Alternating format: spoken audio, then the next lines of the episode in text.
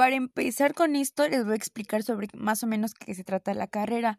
La carrera de licenciado en informática es alguien que planea, organiza y dirige y controla el desarrollo y funcionamiento óptimo de los centros de información y los recursos informáticos, mediante la aplicación de las mejores técnicas y metodologías de evaluación, selección e implantación de su arquitectura, así como de diseño de sistemas administrativos de información.